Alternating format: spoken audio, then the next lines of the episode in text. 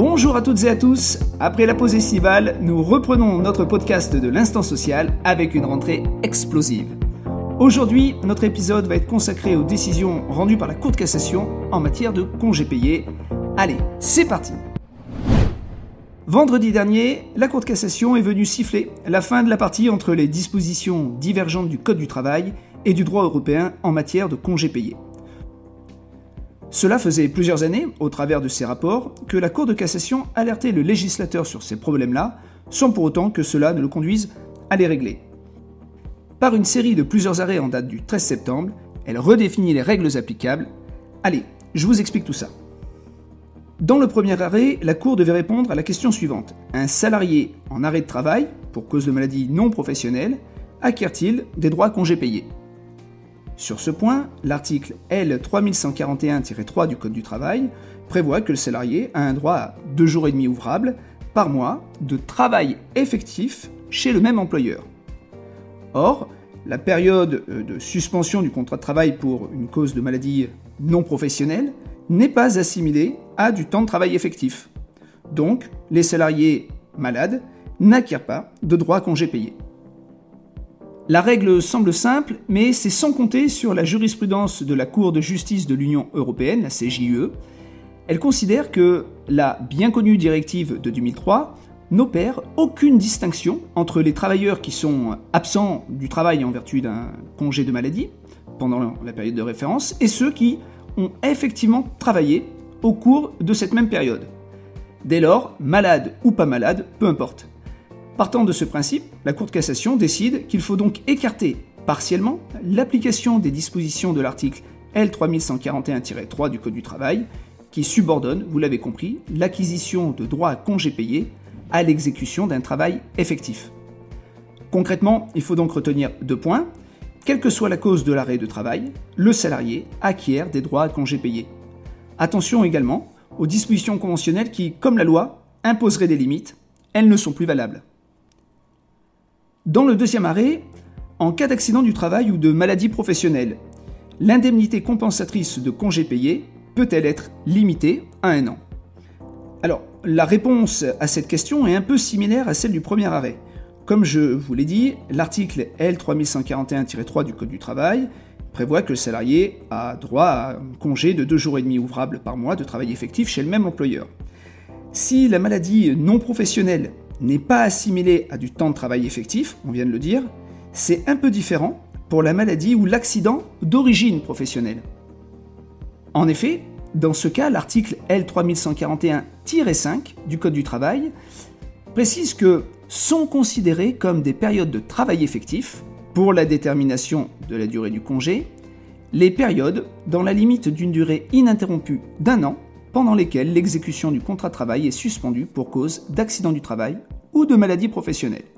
Autrement dit, le salarié qui est en arrêt en raison d'un accident du travail ou d'une maladie professionnelle acquiert des droits à congés payés pendant une durée limitée d'un an. Or, comme je l'ai évoqué, la jurisprudence de la CJE précise que la directive de 2003 n'opère aucune distinction entre les travailleurs qui sont absents du travail en vertu d'un congé de maladie pendant la période de référence et ceux qui ont effectivement travaillé au cours de cette période. Dès lors, je reprends, malade ou pas malade, un peu ou beaucoup, peu importe. Sur la base de ce constat, la Cour de cassation considère qu'il faut donc écarter partiellement l'application des dispositions de l'article L3141-5 du Code du travail, qui limite l'acquisition de droits à congés payés à une durée d'un an pour les périodes de suspension du contrat de travail pour cause d'accident du travail ou de la maladie professionnelle. Concrètement, il faut donc retenir qu'en cas de maladie professionnelle ou d'accident du travail, l'indemnité compensatrice de congés payés n'est pas limitée à un an. Alors, peut-être l'autre point sensible de cet arrêt est euh, la limite du rappel de congés payés.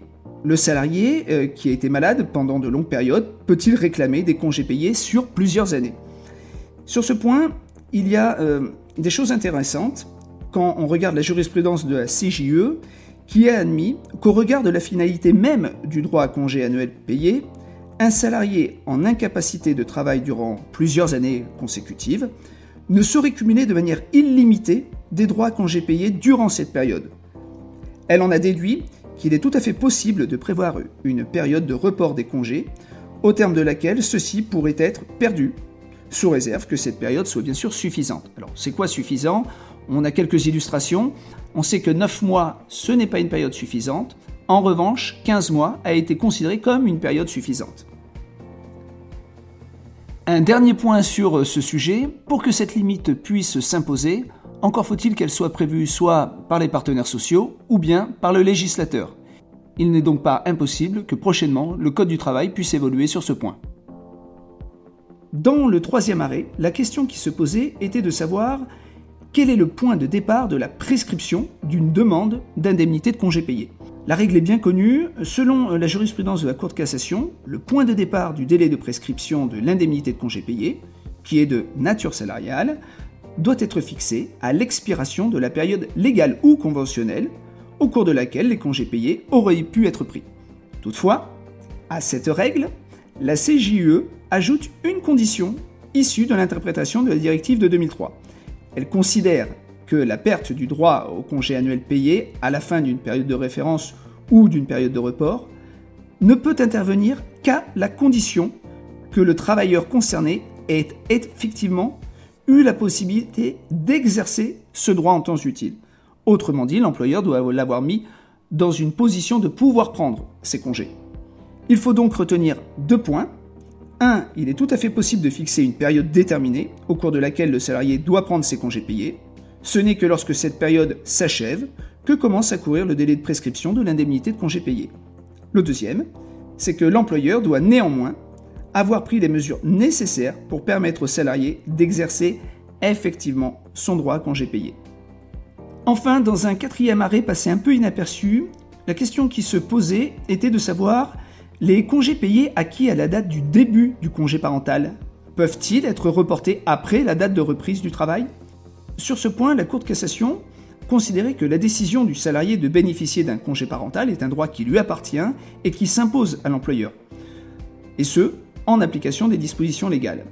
Dès lors, elle considérait que le salarié pouvait, de ce fait, rendre impossible l'exercice de son droit à congé payé. En conséquence, il ne pouvait pas prétendre à une indemnité compensatrice de congé payé. Alors oui, c'est vrai, mais encore une fois, Lorsqu'on regarde le droit européen, la CJE considère que l'accord cadre sur le congé parental a pour but d'éviter la perte ou la réduction des droits dérivés de la relation de travail, acquis ou en cours d'acquisition, auxquels le travailleur peut prétendre lorsqu'il entame un congé parental. Cet accord cadre a aussi pour objectif de garantir qu'à l'issue de ce congé, le travailleur se retrouvera, s'agissant de ses droits, dans la même situation que celle dans laquelle il était antérieurement à son départ en congé. De ce principe, la Cour de cassation considère que le salarié qui s'est trouvé dans l'impossibilité de prendre ses congés payés en raison de l'exercice de son droit au congé parental, eh bien les congés payés acquis à la date du début de ce congé doivent être reportés après la date de reprise du travail. Et voilà, la présentation de ces décisions majeures en matière de congés payés vient d'être faite. Je vous informe aussi que nous organisons un webinaire avec deux sessions pour analyser leurs implications concrètes pour les entreprises. Les deux dates à retenir sont le 22 septembre à 12h30, il durera à peu près 45 minutes, et le 5 octobre, pareil, à 12h30 pour une durée de 45 minutes. Pour vous inscrire, vous pouvez vous rendre sur le compte LinkedIn du cabinet ou bien sur mon profil. Et pour vous faciliter la tâche, je vous mets tous les liens dans la description.